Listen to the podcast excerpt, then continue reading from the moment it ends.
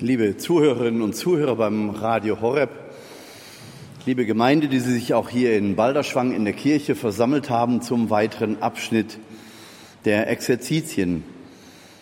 Wir sind gesalbt mit dem Heiligen Geist, das heißt also in den Schutzball des Heiligen Geistes genommen und gesandt. Wir sind vorbereitet und gesandt, um den Armen die frohe Botschaft vom Reich Gottes, vom Leben in Gott zu bringen.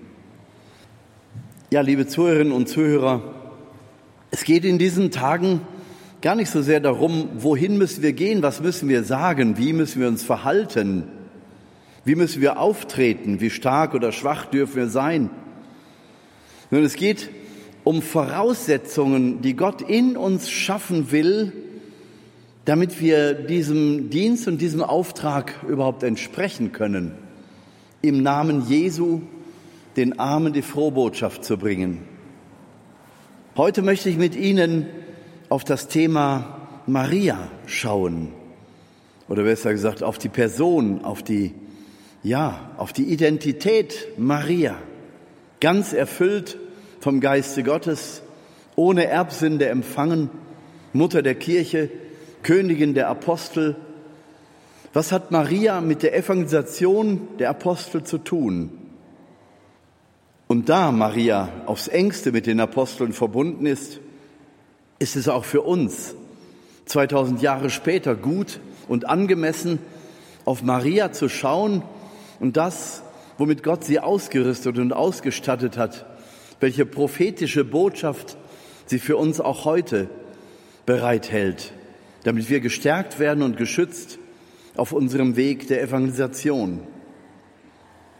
Zunächst einmal möchte ich an eine Erfahrung anknüpfen, die zwei katholische Priester, die auf den Berg Athos in Griechenland gegangen ist, diesen Mönchsberg, ein Mönchsberg, auf dem Frauen keinen Zutritt haben und in dem, auf dem von frühester Christenheit an orthodoxe Mönche in der Einsiedelei, in der Einsamkeit und dem Schweigen verbracht haben. Eine ganze Klosterinsel orthodoxer Klöster. Diese zwei Priester haben erzählt, sie sind mit dem Rucksack, wie das dort üblich ist, über die Insel und sind von einem Kloster zum anderen. Da kommen sie an die Tür eines Klosters und bitten um gastfreundschaftliche Aufnahme, was ja sonst durchaus üblich ist. Da kommt ein orthodoxer Mönch da heraus, sieht die beiden, erkennt sie als katholische Priester, dreht sich halb um und sagt, Maria liebt die Katholiken nicht und will ins Haus gehen. Und ganz spontan haben diese beiden Priester gesagt, aber wir lieben Maria. Worauf der Mönch stutzte, sich offensichtlich die Tränen abwischte vor Rührung und vor peinlicher Berührung. Er drehte sich zu ihnen um, wurde ganz liebevoll und bat sie herein. Maria liebt die Katholiken nicht, also Maria ist orthodox. Wie bitte?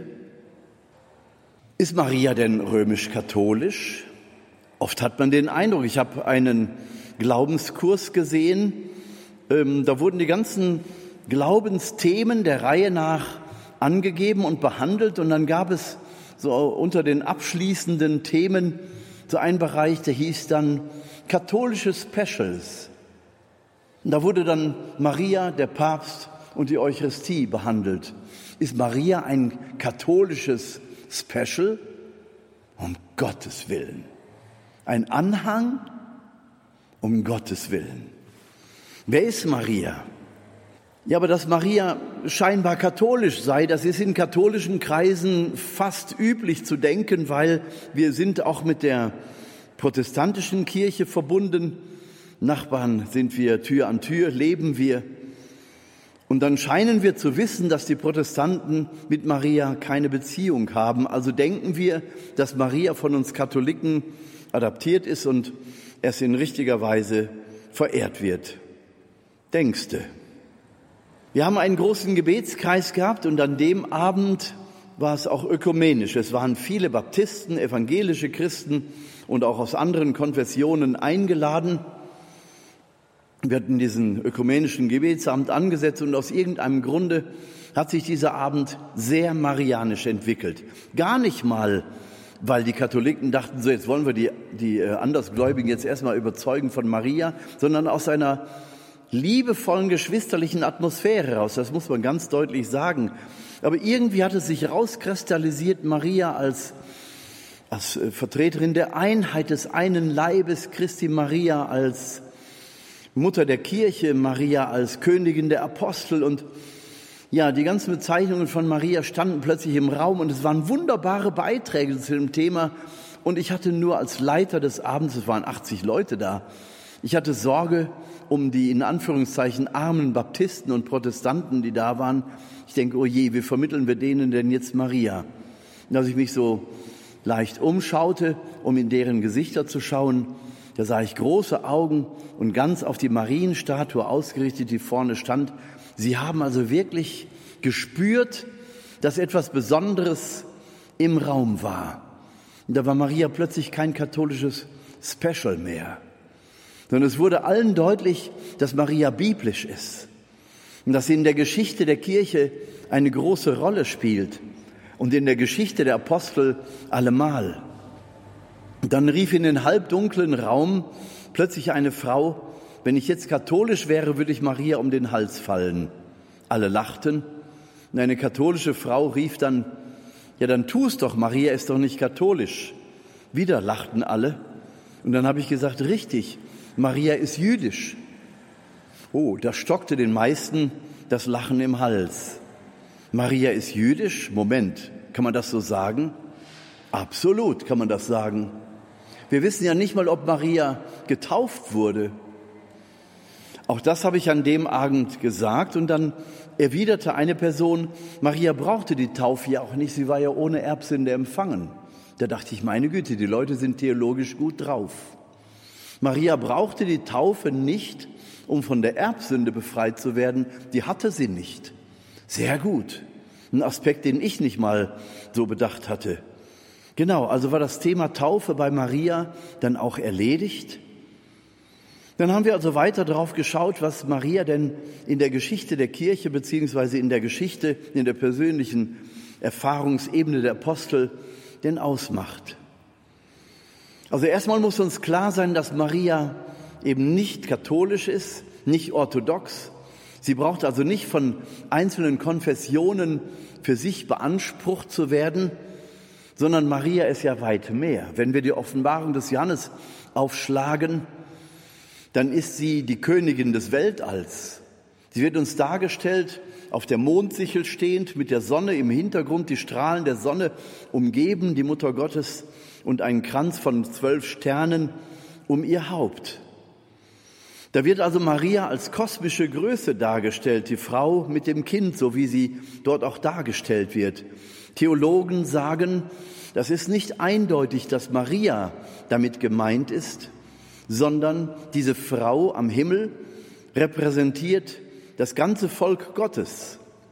Das Volk Gottes Israel und erweitert durch die Heidenchristen, die durch die Taufe zum auserwählten Volk Gottes dazu gezählt wurden. So drückt es ja der Apostel Paulus aus. Im elften Kapitel des Römerbriefs sagt er einmal, er spricht also von den Heidenchristen, die schon dabei waren, zu seiner Lebzeit sich über die Judenchristen zu erheben. Und da sagt er, ihr seid eingepfropft in einen edlen Baum und ihr, die Heidenchristen, ihr seid wilde Triebe sozusagen und seid dem veredelten Ölbaum eingepfropft. Und ihr dürft wachsen aus den Wurzeln des Glaubens. Und dann sagt er diesen markanten Satz, nicht die Zweige tragen die Wurzeln, sondern die Wurzeln tragen die Zweige.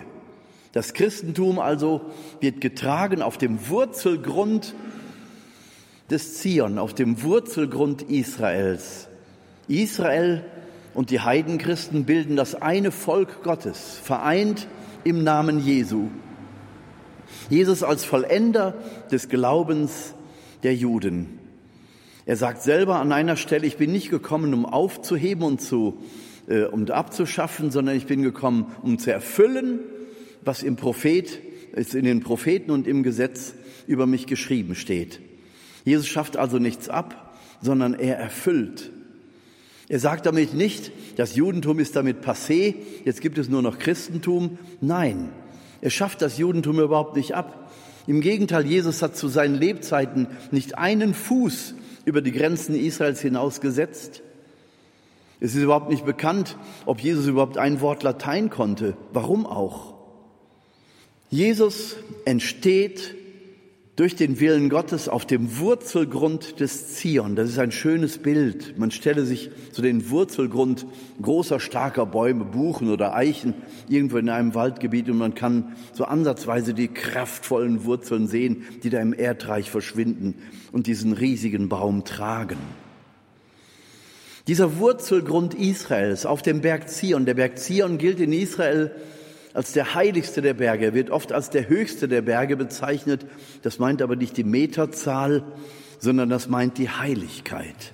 Der Zion als der heiligste Ort, an dem Gott selber wiederkommen wird. Im Propheten Jesaja, vor allen Dingen auch bei Ezechiel, lesen wir an verschiedenen Stellen von dieser Völkerwallfahrt. Am Ende der Zeit wird es geschehen, dass die Menschen, nicht die Christen, nicht die Juden, die Menschen aus allen Richtungen kommen werden, um zum Zion zu gelangen, weil dort Gott wohnt.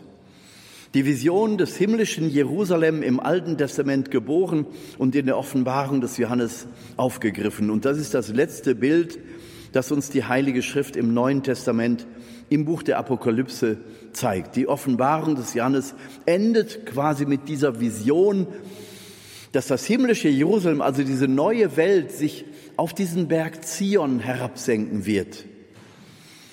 Und dort wird es kein künstliches Licht mehr brauchen, keine Sonne, keinen Mond, sondern Christus selbst wird ihr Licht sein.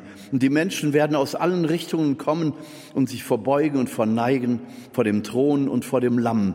Und im Philipperbrief zweites Kapitel, da sagt Paulus, und alle Knie werden sich beugen vor ihm und jeder Mund wird bekennen, Jesus Christus ist der Herr.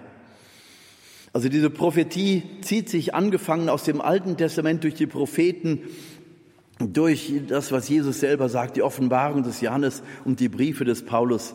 Diese Vision zieht sich durch die ganze Bibel.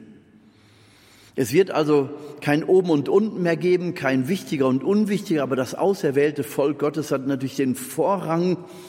Aber alle Völker werden es sein, die sich um diesen Zion versammeln. Aus diesem Wurzelgrund des Zion zu einer Zeit, wie es beim Propheten Jesaja heißt, als der kräftige Baum abgeschlagen ist aus dem Wurzelstumpf, kommt dieser neue Reis hervor. Sie kennen ja dieses Weihnachtsbild auch das äh, häufig in der Kunst umgesetzt wurde, der abgeschlagene Baum, aus dem ein neuer Reis heraus wächst und dann am oben, oben an der Spitze die rote Rose, das Zeichen der Liebe Gottes. Gott also, der Wege weiß, über das zu Ende gebrachte, über das scheinbar Aussichtslose her, her, herüber. Also auch durch den Tod und die Auferstehung Jesu wieder dieser Gedanke, da geht etwas gnadenlos, scheinbar gnadenlos zu Ende, aber die Liebe Gottes und die Gnade Gottes fließen weiter. Mit dem Tod Jesu am Stamm des Kreuzes ist es eben nicht aus, sondern in der Nacht erwächst der neue Glaube durch die Auferstehung Jesu Christi. Auch da wieder der Gedanke an diesen Baum des Lebens, der offensichtlich gefällt wird und aus dem Wurzelgrund des Glaubens erwächst das Neue, die Kirche, das Leben mit Gott in Jesus Christus. Und Maria ist die, die diesen neuen Reis hervorbringt. Maria steht also auf diesem Wurzelgrund Israels und bringt diesen Reis hervor, diesen Spross Jesus, die Hoffnung aller Welt. Maria wird also in der Apokalypse dargestellt. Wie gesagt, die Theologen sagen, es ist nicht eindeutig, dass es Maria ist, sondern diese Figur, die da gezeichnet wird am Nachthimmel, kann Maria sein, kann aber auch das Volk Gottes sein, kann aber auch das erweiterte Volk Gottes sein und die Menschheit schlechthin. Maria als Person ist es allemal und in dem, im Buch Genesis wird beschrieben, dass diese Frau, Maria, am Ende der Zeit noch eine große Aufgabe haben wird, wenn der Herr wiederkommt. Sie wird es sein, die dem Drachen den Kopf zertritt. Es ist wahrscheinlich deshalb, dass teuflische Unternehmungen oder teuflische Pläne sich besonders gegen Maria und Marienverehrung wenden.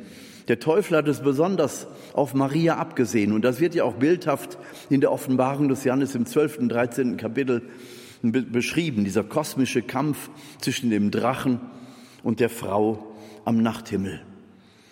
Die Königin des Weltalls, die Königin der Seelen, die Königin der Kirche, die Königin der Apostel. Maria ist kein konfessionelles Special von orthodoxen oder katholischen Christen, sondern Maria ist die Frau aller Völker, so wird sie in Amsterdam verehrt. Sie ist die Königin des Weltalls. Sie ist viel mehr, als wir jemals denken können. Maria ist auserwählt als kosmische Frau, als die sie auch heute noch prophetisch vom Himmel her erscheinen darf von ihrer körperlichen Gestalt gar nicht zu erkennen. Alle Visionäre beschreiben, dass es am Anfang völlig unklar ist, was dieses Licht da überhaupt zu bedeuten hat. Überall wird beschrieben, dass es beginnt mit einem übernatürlich strahlenden Licht, in dem sich später erst eine figürliche Darstellung herauskristallisiert. Und beim Nachfragen wird dann erst deutlich, oft bei der zweiten, dritten, fünften Erscheinung, dass es sich da um Maria handelt. Maria, die offensichtlich die Erlaubnis hat von Gott her, vom Himmel her, prophetisch zu sprechen. Sie spricht niemals eine eigene Botschaft, sondern sie verstärkt immer das, was wir schon kennen würden oder müssten, wenn wir denn die Bibel lesen würden. Es ist prophetischer Nachhilfeunterricht vom Himmel, wenn man so will. Maria gibt keine neue Botschaft, sondern sie verstärkt das, was wir in den Evangelien von Jesus her lesen können. Sie steht da am Himmel mit der Botschaft, wie sie bei der Hochzeit zu Kana schon gestanden hat. Sie weiß, dass gleich etwas Besonderes passieren wird und sie bereitet die Jünger darauf vor. Was er euch sagt, das tut. Haltet euch bereit. Gleich wird etwas Großes passieren. Nachdem sie vorher von Jesus zu hören bekommen hat, Frau, was willst du von mir? Meine Stunde ist noch nicht gekommen. Natürlich meint Jesus damit die Stunde der Erlösung der Welt. Und es beginnt das öffentliche Wirken mit diesem Wunder, wo Jesus Wasser in Wein verwandelt und später am Ende wird der Wein verwandeln in sein kostbares Blut. Aber Maria, wie, wie eine Prophetin, sagen wir mal, wie eine Prophetin, die immer spürt, wann Gott handelt, wann Gott auch durch Jesus handelt. Und sie legt die Spur und sie baut die Brücke, damit die Apostel und die, die zu Jesus gehören, wissen, was dran ist. Und so tut Maria das bis auf den heutigen Tag. Was er euch sagt, das tut. Haltet euch bereit, Kinder Gottes. Gott ist dabei zu handeln. Und gerade in unserer Zeit weist sie darauf hin, wie stark die dämonischen Kräfte sind, wie weit sich die Welt vom Gesetz und von den Geboten Gottes abgewandt haben, wie weit die Welt einen eigenen Weg, einen Irrweg einschlägt. Und sie weist darauf hin, immer mit einer unendlichen Liebe, wie eine Mutter, die ihren, ihre kleinen Kinder mit ruhiger Stimme beruhigen will und schützen will. Die Welt brennt und Maria redet uns an mit Liebe Kinder. Und wie schön, dass ihr meinem Ruf gefolgt seid. Auch wenn die Menschen sich störrisch anstellen und gar nicht wirklich diesem Ruf folgen. Und immer wieder kommt sie mit dieser Aufforderung, Betet, Kinder. Mit diesem Gebet könnt ihr Kriege aufhalten. Mit dem Gebet holt ihr die Gnade Gottes auf die Erde oder wie es heute Morgen auch durch den Text aus dem Lukas-Evangelium deutlich wurde. Um wie viel mehr wird der Vater uns den Heiligen Geist geben, wenn wir beten? Also im Beten empfangen wir den Heiligen Geist, die Erkenntnis, zu der uns Maria öffnen will. Maria will uns zum Heiligen Geist führen, der uns in die Wahrheit Jesu Christi einführt.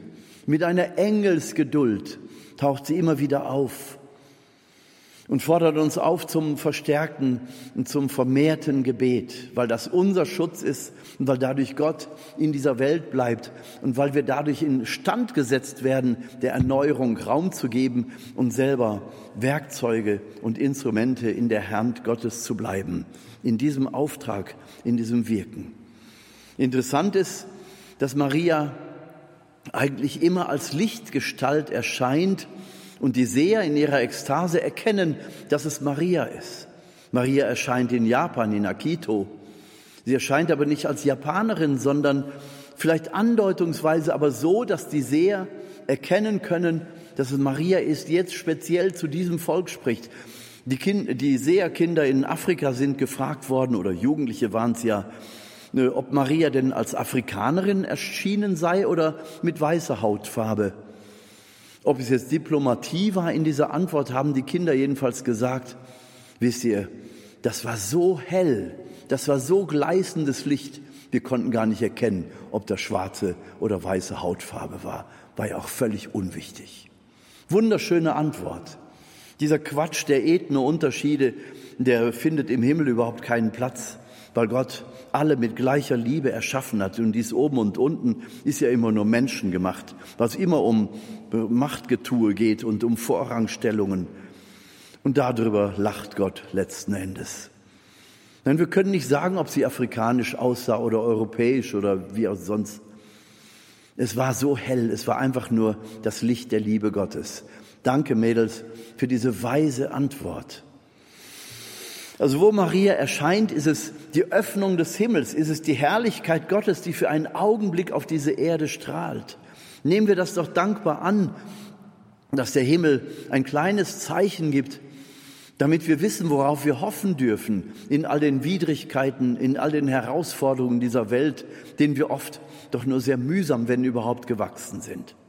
Also Maria hat bis heute die Möglichkeit, prophetisch zu uns zu sprechen, als die Frau aller Völker, als die Frau, die, Königin des Weltalls. Es ist interessant, dass Maria auch, wenn sie erscheint, ganz egal wo sie erscheint, sie erscheint immer in diesem weißen, gleißenden Licht, aber die Kinder erkennen auch immer etwas hellblaues. Und das bedeutet also, Mutter, die Mutter Gottes ist ja teilweise auch nachts erschienen. Man kann also nicht sagen, das ist die Assoziation des himmlischen Blaus.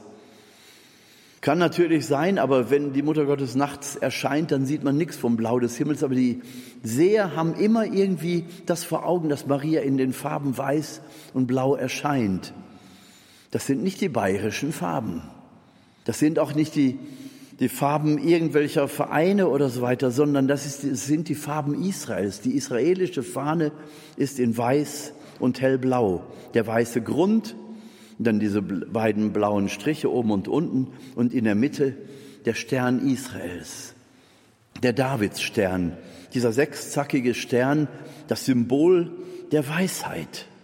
Wenn wir dann einmal dahin gehen, von, wo ich vorher von gesprochen habe, zum Wurzelgrund Israels, zu diesem heiligsten der Berge, zum Zion. Wie sieht der heute aus? Was ist da auf diesem Berg Zion? Wenn Sie schon mal eine Pilgerfahrt nach Jerusalem gemacht haben, dann wissen Sie das natürlich.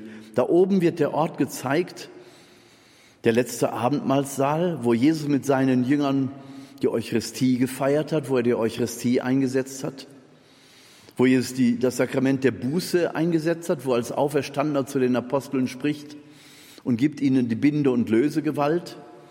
Das ist der Ort, wo der Geist Gottes ausgegossen wurde, wo Pfingsten stattgefunden hat. Der Geburtstag der Kirche wird da oben auf dem Berg Zion gezeigt.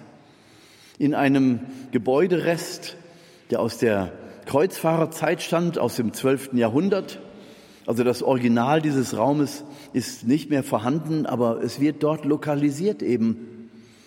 Im Besitz von Muslimen darf man dort eintreten, aber keine Eucharistie feiern. Und dennoch haben wir, als wir mit einer Gruppe dort waren, Lobpreislieder gesungen und es war im Moment wirklich ein, ein Schauer der Ergriffenheit zu spüren, an diesem Ort zu stehen, wo dann möglicherweise das letzte Abendmahl Jesu mit seinen Jüngern gefeiert wurde und wo Pfingsten vorbereitet wurde, besonders die Zeit der Novene, wo Maria mit den Aposteln Jesu versammelt war in diesen Zeiten der Angst. Dieser Raum wird dort oben gezeigt. Dann folgt ein Raum, in dem das Davidsgrab gezeigt wird, direkt neben dem Abendmahlsaal das Davidsgrab. In einer Tumba, also in einem Scheinsarg, wo natürlich keine Reliquien drin sind, wird des Königs David gedacht, bedeckt mit der Fahne Israels, mit diesem Davidsstern eben und den Farben Israels, blau und weiß. Die marianischen Farben, Maria wird ja auch dargestellt als die Weisheit Gottes. Die höchste Kirche der Christ, der orthodoxen Christenheit in, im heutigen Istanbul ist die Hagia Sophia, die heilige Weisheit. Maria ist damit gemeint. Die höchste Kirche der orthodoxen Christenheit, so wie bei uns der Petersdom, ist also eine Marienkirche. Die Hagia Sophia, die heilige Weisheit, Symbol dafür dieser Stern, der Stern Davids, die Weisheit Israels im König David und im Neuen Testament wird Maria mit diesem Stern dargestellt. Der Stern der Weisheit, der auf den Ikonen immer gezeichnet wird, auf der Stirn der Mutter Gottes, aber so, dass er nicht dem Faltenwurf sich angleicht, sondern unversehrt ist dieser Stern dort zu sehen. Und damit soll deutlich werden, es ist dreidimensional gemeint. Dieser Stern schwebt vor dem Kopf der Mutter Gottes, der Stern der Weisheit. So wird Maria ja auch Stella Maris, also Stern des Meeres, und Stella Matutina, Morgenstern bezeichnet. Der Stern immer als Symbol für die Weisheit. Das Licht der Liebe Gottes, das durch diesen Stern ins menschliche Leben hineinstrahlt. Maria also erfüllt vom Geist Gottes und erfüllt von dieser Weisheit. Im Buch der Weisheit heißt es am Anfang des achten Kapitels, die Weisheit tritt in heilige Seelen ein und schafft zu allen Zeiten Freunde Gottes und Propheten. Das kann man eins zu eins für Maria sagen. Maria ist wirklich Freundin Gottes durch und durch.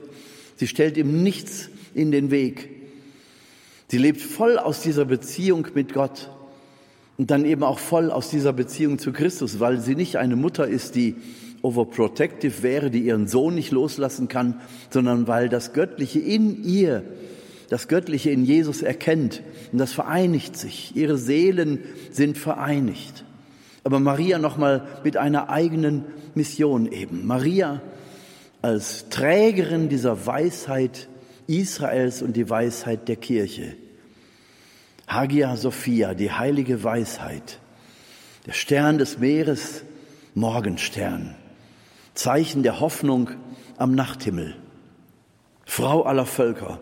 Meine Güte, wenn man diese, diese Dimension vor sich hat, dann muss man spüren, dass es einen mit einer Gänsehaut überschauert. Lieber Gott, was ist das für eine Person? Worum handelt es sich bei Maria? Sie verkörpert das Volk Gottes, Israel. Sie verkörpert das neue Volk Gottes, erweitert durch die Heidenkirchen. Somit ist sie auch Königin und Mutter der Kirche. Sie ist Königin aller Völker, auch derer, die nicht an Gott glauben. Und sie wird am Ende der Zeit den Auftrag haben, der Schlange, also dem Teufel, den Kopf zu zertreten. Deswegen tobt der Teufel so gut er kann, gerade gegen Maria. Da achten Sie mal darauf in unserer Zeit. Maria kriegt's ordentlich ab. Aber der Himmel weiß, was er tut. Und wahrscheinlich ist es so, dass der Teufel denken, äh, denkt, wenn Gott mir selber den Kopf zertritt, dann ist es immer der, der Meister, der mir ein Ende bereitet. Aber eine Frau ist es, eine schwache Frau aus dem Volke, vor der muss auch er sich eines Tages verneigen. Und er tobt natürlich so gut wie er kann gegen sie. Und Maria hat nach wie vor die Erlaubnis von Gott, prophetisch auf diese Welt zu kommen und zu strahlen und uns liebevoll immer wieder an das erinnern, was Christus gesagt hat, die Worte Jesu zu erneuern und zu verstärken. Und sie vermittelt uns auch den Heiligen Geist, so wie sie dem Heiligen Geist auch den Weg bereitet hat, als sie mit den Jüngern im Abendmahlsaal war. Da hat sie nämlich für die Jünger, und das ist jetzt wiederum relevant für unsere Gedanken an die Evangelisation, wenn wir Nachfolger der Jünger werden, wenn wir Nachfolger der Apostel werden, ja, wenn wir in ihre Reihe eintreten, dann können wir nicht an Maria vorbei. Denn das, was mit den Aposteln geschehen ist, was im vor allen Dingen in der Apostelgeschichte beschrieben wird, das ist ja nicht etwas, was wir mit verschränkten Armen einfach nur anschauen und sagen, ja nett, aber was hat das mit mir zu tun? Eine ganze Menge wenn ich mich gerufen weiß, wenn ich mich gesalbt weiß vom Heiligen Geist, wenn ich mich gesandt weiß, um den Armen eine frohe Botschaft zu bringen, dann gehe ich also auch einmal in diese Geschichte hinein, in den Abendmahlsaal, der heute auf dem Berg Zion, diesem Wurzelgrund Israels, gezeigt wird. Da erweist sich Maria in den Tagen zwischen Christi Himmelfahrt und Pfingsten, in diesen neun Tagen, in der Zeit der Novene, als die wirkliche Königin der Märtyrer und die Königin der Apostel. Stellen wir uns das vor, selbst erfüllt mit dem Schmerz über den Tod ihres Sohnes, der auch göttlicher Natur ist, Wie soll man das als Mensch überhaupt noch verstehen? Maria kann das auch nicht verstehen. Völlig überfordert steht sie da und bekennt ihren Glauben. Gott, ich verstehe nichts, aber ich glaube dir, dass du weißt, was du tust. Und das hier am Kreuz, wo der Baum des Lebens geradezu gefällt wird, das ist nicht das letzte Wort. Der Reis, der auferstandene Christus, er wird sich zeigen. Sie weiß nicht, was geschieht und wann es geschieht, aber sie glaubt und vertraut, dass die Geschichte zwischen Gott und den Menschen nicht zu Ende ist, obwohl die Menschen es in ihrem Hass durchaus verdient hätten. Aber Gott will nicht die verdiente Strafe der Menschen, sondern er will seine Gottheit erweisen, die Barmherzigkeit, auch in unsere Borniertheit hinein, in unsere Verstocktheit hinein, in menschliche Interessen hinein, in Ränkespiel und Intrigen, in Hass und tödliche Feindschaft. Da hinein will Gott immer wieder die Gnade seiner Barmherzigkeit erweisen, sein Wesen offenbaren. Damals durch Jesus Christus, gefolgt durch Maria und die Apostel und heute durch uns. Und deshalb ist es gut, diese Geschichte mit Maria und den Aposteln vor Augen zu haben, wenn wir darüber nachdenken, in welcher Weise denn wir heute Evangelisation betreiben und wie wir uns vorbereiten müssen. Das heißt, wir müssen also auch hinein mit den Aposteln und Maria in diesen Abendmahlsaal, in dem die Eucharistie entstand, aber wo jetzt eben auch die Vorbereitung auf Pfingsten stattfindet. Gott hätte ja genauso gut sagen können, nach dem, nach dem Tod und der Auferstehung Jesu hätte Gott mit dem Finger schnippen können und der Heilige Geist wäre da gewesen. Aber offensichtlich ist diese Etappe der Jüngerschaftsschule noch wichtig. Sie sind also im Abendmahlsaal versammelt, in ihrer Angst, denn alle sind geflohen bis auf Johannes. Alle haben sie Jesus in seiner wichtigsten Stunde allein gelassen. Also menschlich gesehen hätten sie jetzt keinen Anspruch mehr, Apostel Jesu zu sein. Und außerdem, in welcher Weise denn überhaupt? Wir hatten gehofft, er sei der Messias, der Starke, der die, der die Römer rauswirft und das Reich des Königs David wiederherstellt. Auch diese Hoffnung ist mitgekreuzigt und begraben worden. Das heißt, sie standen da gerupft wie nackte Hühner. Sie standen dort und wussten nicht ein und aus. Sie wussten nur, jetzt als Anhänger Jesu sind sie in äußerster Lebensgefahr. Dieses ganze Gemisch aus Schuldgefühl, Verlassenheit, Lebensgefahr, lebensbedrohliche Situation. Ich kenne mich überhaupt nicht mehr aus. Ich weiß nicht, wie das jetzt überhaupt noch weitergehen kann. Ist Jesus nun lebendig oder nicht? Und welche Bewandtnis hat das für mich? Ist er da Myriaden von Lichtjahren von uns entfernt? Oder hört er uns, sieht er uns überhaupt hier in unserer Not? Und Maria berichtet ihnen immer wieder, dass Jesus da ist und dass er ihnen eine Verheißung gegeben hat. In ihrer Not und ihrem Schmerz über den Verlust ihres eigenen Sohnes gibt sie nicht dem Schmerz das Recht, sie zu beherrschen, sondern ich gehöre Gott und niemandem sonst. Und ich gehöre Gott, deinem Sohn Jesus und niemandem sonst. Und in diesem Glauben, sie weiß ja auch nicht mehr als die Apostel in dem Augenblick, aber sie ist fest im Glauben, verwurzelt in Gott. Und so hat sie eben diese Kraft, den Jüngern diese Botschaft zu verstärken. Er hat euch eine Verheißung gegeben, ihr werdet bis an die Enden der Erde gehen. Wie soll das denn geschehen, wenn wir jetzt einen Schritt raus machen, werden wir uns verhaften? Es wird sich verändern. Ja, was denn und wann denn? Ich weiß nicht. Ihr müsst hier bleiben. Ihr müsst im Gebet bleiben. Er hat euch eine Verheißung gegeben. Ihr müsst an Gott glauben. Das hat er euch so oft gesagt. Jetzt tut es. Sie vertrauen einen Augenblick und dann übermannt sie wieder diese unglaubliche Angst. Es ist also eine Erfahrung auf Leben und Tod, existenziell herausfordernd. Und Maria steht da fest wie ein Olivenbaum oder wie eine Eiche. Und sie ist fest im Glauben. Da erweist sie ihre unendliche Kraft, ihre unglaubliche Stärke in ihrer Weisheit und in ihrem Vertrauen auf Gott. Voller Liebe, voller Ausdruck der Liebe Gottes der diesen Jüngern eben diese Phase nicht erspart. Und sie sagen später selber, wenn Maria nicht da gewesen wäre, hätten wir es nicht begriffen, dann wären wir irgendwann auseinandergelaufen. Dann wäre Pfingsten vielleicht auch nicht gekommen, weil diese existenziell bedrohliche Situation absolute Voraussetzung war für die Ausgießung des Geistes. Wir selber mussten erst an den Punkt Null kommen, wo wir nichts mehr von uns und von der Welt erwartet haben und wo wir eben im Grunde nichts mehr zu verlieren hatten. Wenn sie uns umgebracht hätten, dann in Gottes Namen. An diesem Punkt Null also erkennen sie, dass sie einfach nur durch die Schule Maria, der Crashkurs des Glaubens, wie ich das gerne nenne, vorbereitet werden für ihre Mission, an die Enden der Erde zu gehen. Maria ist also die Vorbereiterin für das Pfingstereignis. Sie gibt den Jüngern in diesem Crashkurs des Glaubens in existenzieller Bedrohung nochmal die Wiederholung all dessen, was Jesus ihnen zu Lebzeiten beigebracht hat. Das ist jetzt nicht Fantasie, die von mir ausgeht, sondern in orthodoxen äh, mündlichen Traditionen, oder es gibt es sicherlich auch irgendwo schriftlich, äh, wird also gesagt, dass die Apostel in Dankbarkeit zu Maria in die Welt gezogen sind und wenn sie das Evangelium vom Reich Gottes verkündet haben, haben sie immer auch über Maria gesprochen. Interessant, als zum Beispiel im 14., 15. Jahrhundert die Portugiesen Indien entdeckten, wie sie glaubten, da haben sie bestehende christliche Gemeinden vorgefunden und haben gestaunt. In Malayalam, also in der Sprache von Kerala, wurden also orthodoxe, orthodox ähnliche Gottesdienste gefeiert, Liturgie gefeiert.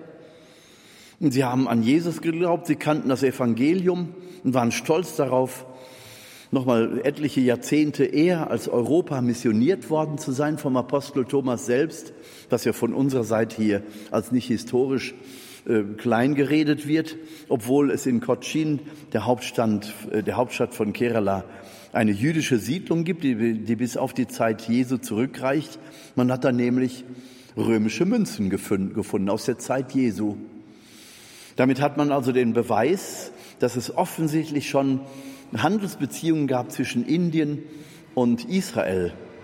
Und römische Handelsleute haben diesen Handelsweg durch die arabischen Länder bis hin äh, nach, äh, nach Indien schon bedient. Und es ist leicht denkbar, dass der Apostel Johannes, äh, Quatsch, der Apostel Thomas sich den Handelsleuten angeschlossen hat, jüdischen und römischen Handelsleuten angeschlossen hat und dort in Indien missioniert hat. Auf jeden Fall sind Inder bis heute stolz darauf, dass es eben so gewesen ist. Und sie lassen sich das nicht von einem europäischen Zweifel ausreden. Also der Apostel Thomas, der sogenannte Zweifler, hat es bis am weitesten geschafft in diese Welt hinein.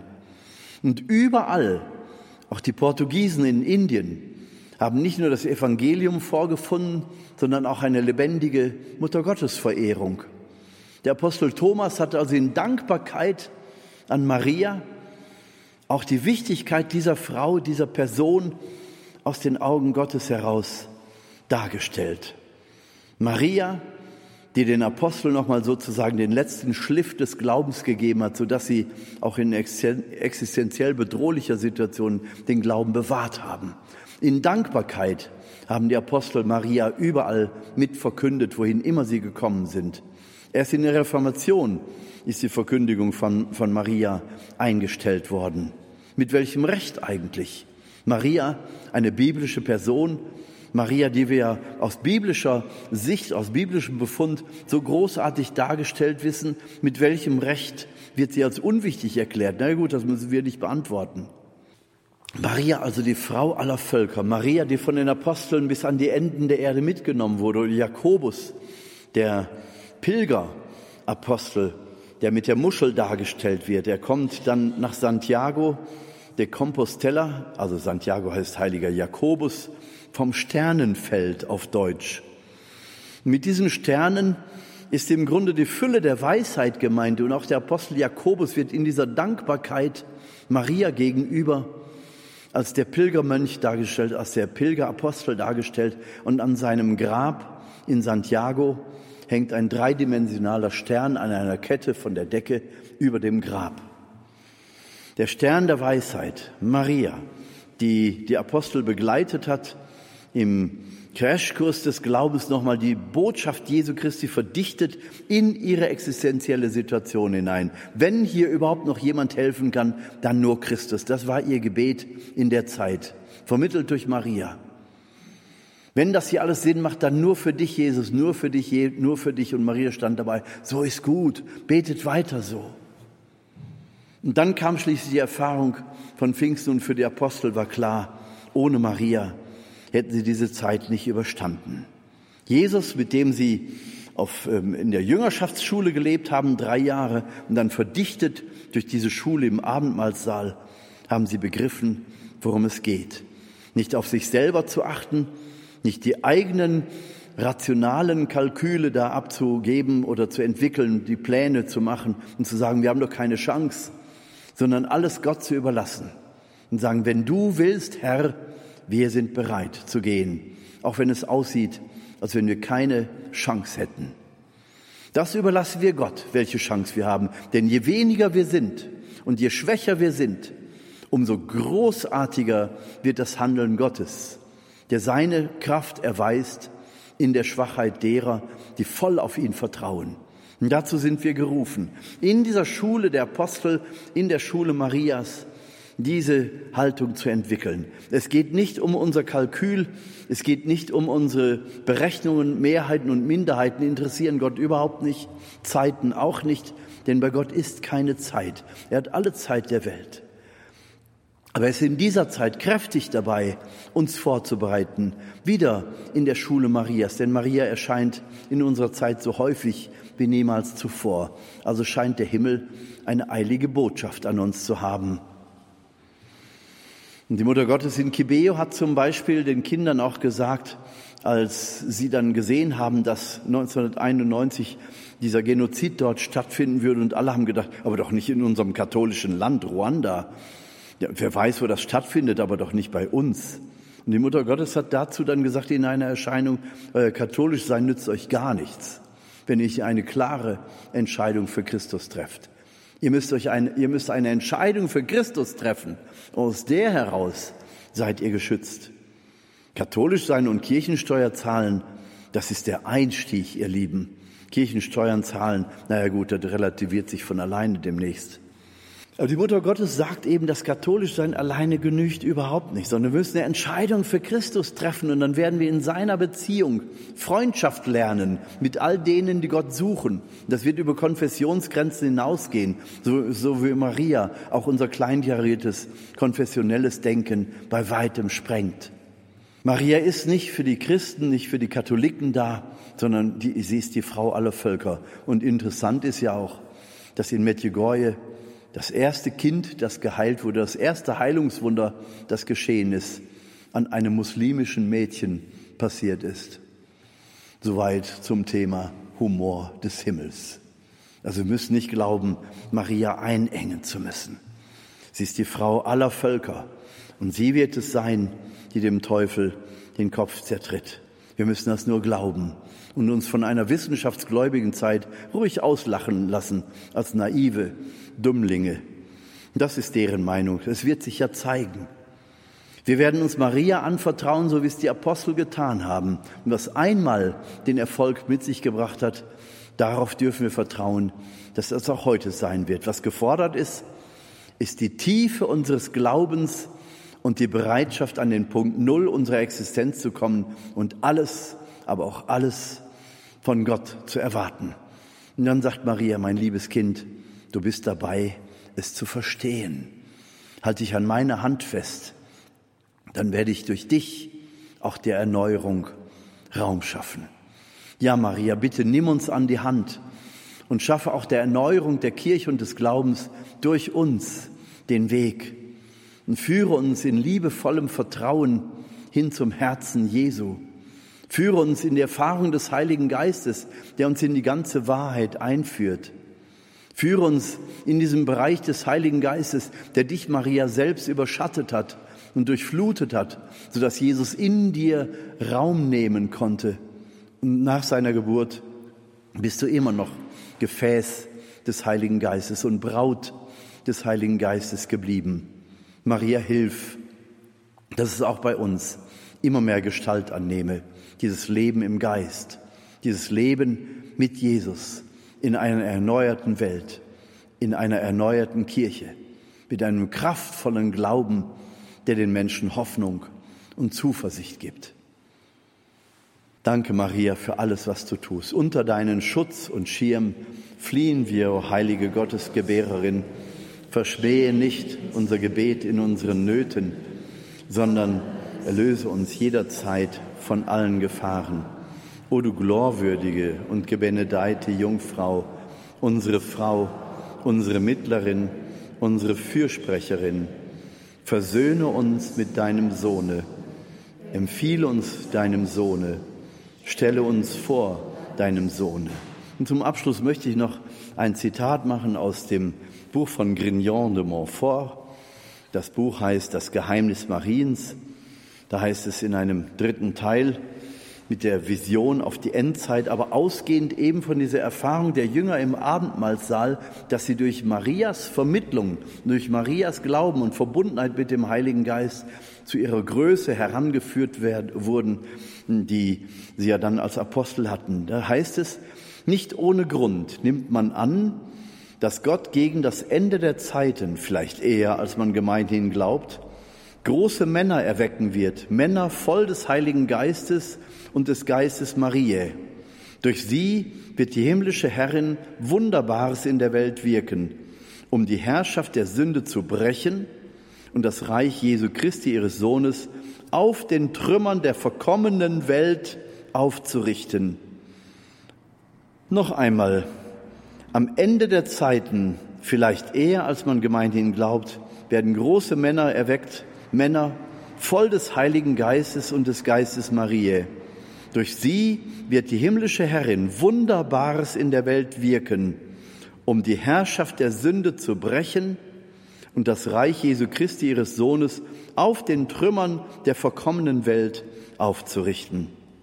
Glauben wir also daran, dass an der Hand der Mutter Gottes auch in unserer Zeit Apostel erweckt und benannt werden, die wirklich mit dieser Kraft des Heiligen Geistes erfüllt sein werden und in dieser Prophetie von Grignon de Montfort die Erfahrung machen werden, dass Maria auch dann dabei sein wird, die ihnen liebevoll und ermahnend, prophetisch ermahnend die Kraft vermitteln wird, für das Reich Gottes, für das Reich Jesu Christi effektiv und wirksam wirken zu dürfen. Beten wir um die Erfüllung und dann gehen wir raus aus der Angst, die uns ständig immer wieder vermittelt wird in unserer Zeit. Wir sind nicht für die Angst hier auf der Erde, sondern um das Vertrauen auf Gott zu vermitteln. Danke, Maria, dass du uns in diesen Raum des Vertrauens, in diesen Raum des Glaubens, der Liebe und der Hoffnung führen willst. Amen.